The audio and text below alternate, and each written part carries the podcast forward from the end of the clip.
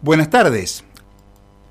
El escritor Jorge Asís se preocupó por el discurso opositor y aconsejó a la banda de Patricia Bullrich que buscaran otro tema que no sea las vacunas para opinar en contra del gobierno, porque las vacunas iban a llover. Y la tormenta anunciada se cumple diariamente. Llueven vacunas de Rusia, anuncian tormentas aisladas de AstraZeneca, gotea la Cancino. O sea, mañana salga con paraguas y piloto, porque el viento del noroeste prevé una lluvia incesante durante la madrugada de más y más vacunas. Eso sí, Pfizer anunció clima seco por problemas legales. Con lo cual, Patricia Bullrich podrá salir a la calle sin piloto cuando vaya a cobrar su sueldo a la Embajada de Estados Unidos. La oposición no teme al ridículo. Nombra una marca en cada discurso y no se pone colorado cuando dice que no hay prebenda ni contratos particulares. La oferta de Pfizer es una colaboración a la patria por parte de la causa amarilla. Tampoco tienen vergüenza cuando, sin ningún chequeo informativo, acusan al gobierno de Alberto y Cristina de no querer vacunar porque no acuerdan con la Pfizer. También acusaron al presidente de perder contratos de 14 millones de dosis y de no estar presentes en la donación de 500 millones de vacunas por parte de Joe Biden. El cipallaje en formato Pfizer ya no tiene nombre.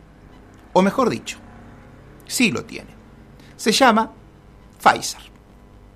Es la marca que un ex vocero de Fernando de la Ruina promueve dejando suculentos morlacos en los medios hegemónicos y en el partido amarillo, para que de tres palabras, dos suenen a Pfizer. A pesar del relinche de la Bullrich y sus acólitos, a pesar de las mentiras republicanas, el gobierno sigue trabajando para acabar con esta pandemia. De todas maneras, y a pesar de la vacunación, el problema no concluyó. Bajó la cantidad de contagios, por ejemplo, en el área metropolitana de Buenos Aires, pero se mantiene una meseta alta en la mayoría de las provincias del interior, incluso en La Pampa. Por eso el virus sigue circulando por Capital Federal, en el AMBA, pero no en el interior. Por eso el virus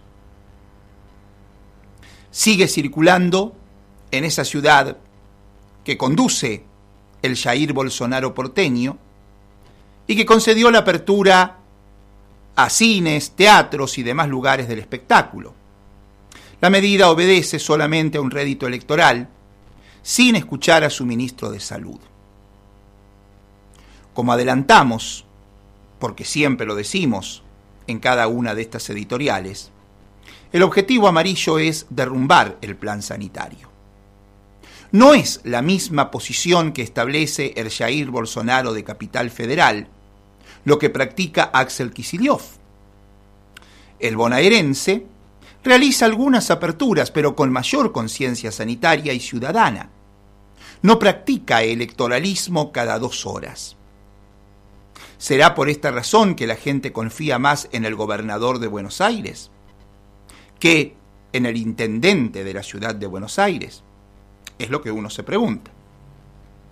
Porque las encuestas que la causa amarilla trata de ocultar hacen de Axel un imbatible. Por esa razón, Vidal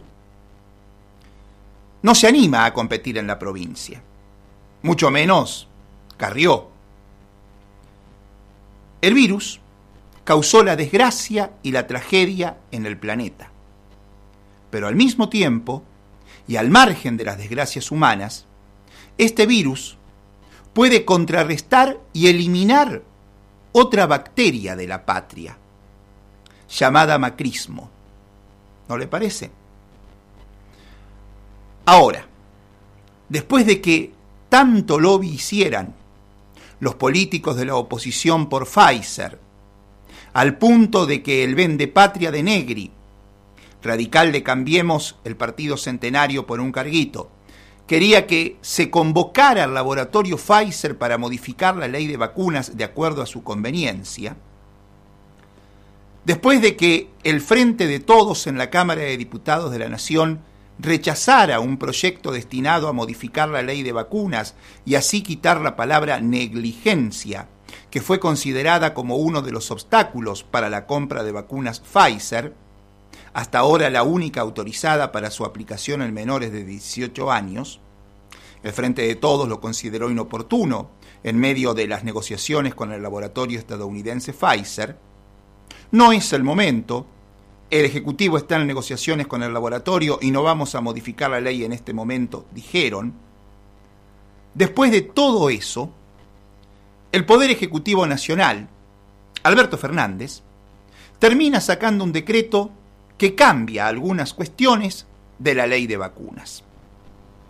Lógicamente, ahora la OPO se cree con el derecho de preguntarse qué tanto cambió de año y medio a esta parte, es decir, desde que, comenzó la pandemia hasta ahora, como para que ahora sí se suponga que estamos en condiciones de negociar con Pfizer y antes no. O a salir a blandir por los medios que si esto se hubiera hecho antes, si antes hubiéramos tenido la Pfizer, se hubieran evitado miles de muertos. Y eso es lo que dice la oposición, lisa y llanamente, una barrabasada. Primero, lo que dijo la secretaria de Legal y Técnica del Gobierno Nacional, Vilma Ibarra, que no es que desde acá se parte a hacer una negociación. El proceso de negociación con Pfizer viene desde hace tiempo y ahora se está arribando a esto. Vilma Ibarra, junto a la ministra Carla Bisotti y a la asesora presidencial Cecilia Nicolini, ayer en el Congreso, aseguraron que con el decreto de necesidad y urgencia hemos defendido la integridad de los bienes soberanos de la Argentina, que es lo que corría riesgo cuando Pfizer quería venderle la vacuna al Estado Nacional hace un año. Lo cierto es que el decreto apunta básicamente a poder cerrar contrato sobre todo con el laboratorio que fabrica la vacuna Moderna y otros laboratorios más. En rigor, respecto a Pfizer, se cree que el mismo solo libera la posibilidad de recibir esas vacunas Pfizer en concepto de donación por parte de Estados Unidos a través del mecanismo COVAX. Son los 2 millones de dosis que están contemplados en los 80 millones que Biden dijo que iba a donar a toda Latinoamérica. Y no es que el gobierno de Alberto firma ese decreto porque la Pfizer es la vacuna aprobada para aplicarse en niños, niñas, niñes. En todo caso, no es la única. En China, la Sinopharm se aplica desde los tres años. El Instituto Gamaleya de Rusia está haciendo un estudio al respecto y en septiembre tendrá una versión pediátrica de la Sputnik. Lo mismo pasa con la Soberana 02 de Cuba. Más allá de eso, ANMAT no ha aprobado ninguna de estas vacunas para niñas, niños, niñes. En concreto, el decreto para el caso de que estas vacunas que se lleguen a comprar ocasionen efectos no deseados, suprime la palabra negligencia sobre el supuesto de responsabilidad, lo que era uno de los puntos importantes, y se crea un fondo de reparación para indemnizaciones ante la eventualidad de que a alguien la aplicación de la vacuna lo o la dañe. por cada vacuna que la Argentina compre, se apartará un 1.25% para constituir un fondo de garantía. Se reemplaza la frase maniobra fraudulenta y conductas maliciosas por conductas dolosas. Y en materia de inmunidad de bienes, o sea, para reparar eventuales daños, no pueden ser tocadas las reservas del Banco Central, ni las regalías del Estado, ni ninguno de los bienes soberanos establecidos en la Ley de Restauración de Sostenibilidad de la Deuda. No nos pueden pedir los glaciales, ni les podemos entregar las Malvinas, como proponía Patricia Bullrich. Y finalmente, hay que puntualizar que hasta ahora Pfizer incumplió los contratos en toda Latinoamérica. Chile y otros países han venido recibiendo en cuentagotas la vacuna cuando ellos sí hicieron contratos por esas vacunas. O sea, les pasó lo que, por inútil, se salvó que le pasara al chanta de la rata Rodríguez Horacio, que solicitó permiso a la legislatura porteña para comprar vacunas el Parlamento porteño, fiel a su estilo, jamás niega nada que provenga de la rata Rodríguez Horacio, concedió el permiso y la rata salió a comprar vacunas. Dos días más tarde, el ministro de la rata, Fernando, Fernán Quirós, otro chanta, anunció que no pudieron comprar una miserable dosis. La rata quería Pfizer, el auspiciante del PRO, también de AstraZeneca y Moderna. Todas empresas. Pasó lo que todos sabíamos que iba a pasar. Las empresas no venden a subestados. El Estado de la Ciudad de Buenos Aires no es un Estado nacional, naturalmente, porque no tienen riqueza como garantía. El gobernador bonaerense, Axel Kicillof, obtuvo una ley para comprar vacunas y lo logró. ¿Cuál fue la diferencia? fácil que la provincia de Buenos Aires compró vacunas a un Estado, no a una empresa.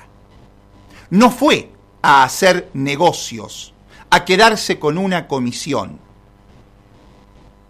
Es decir, la provincia de Buenos Aires le compró a un Estado porque cualquier empresa a Kisiliov le iba a proponer solucionar el problema cobrándole comisiones.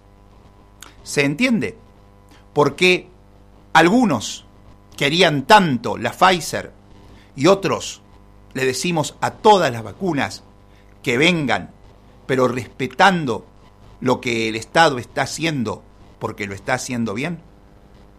Esto es Credible Data, un programa de rock.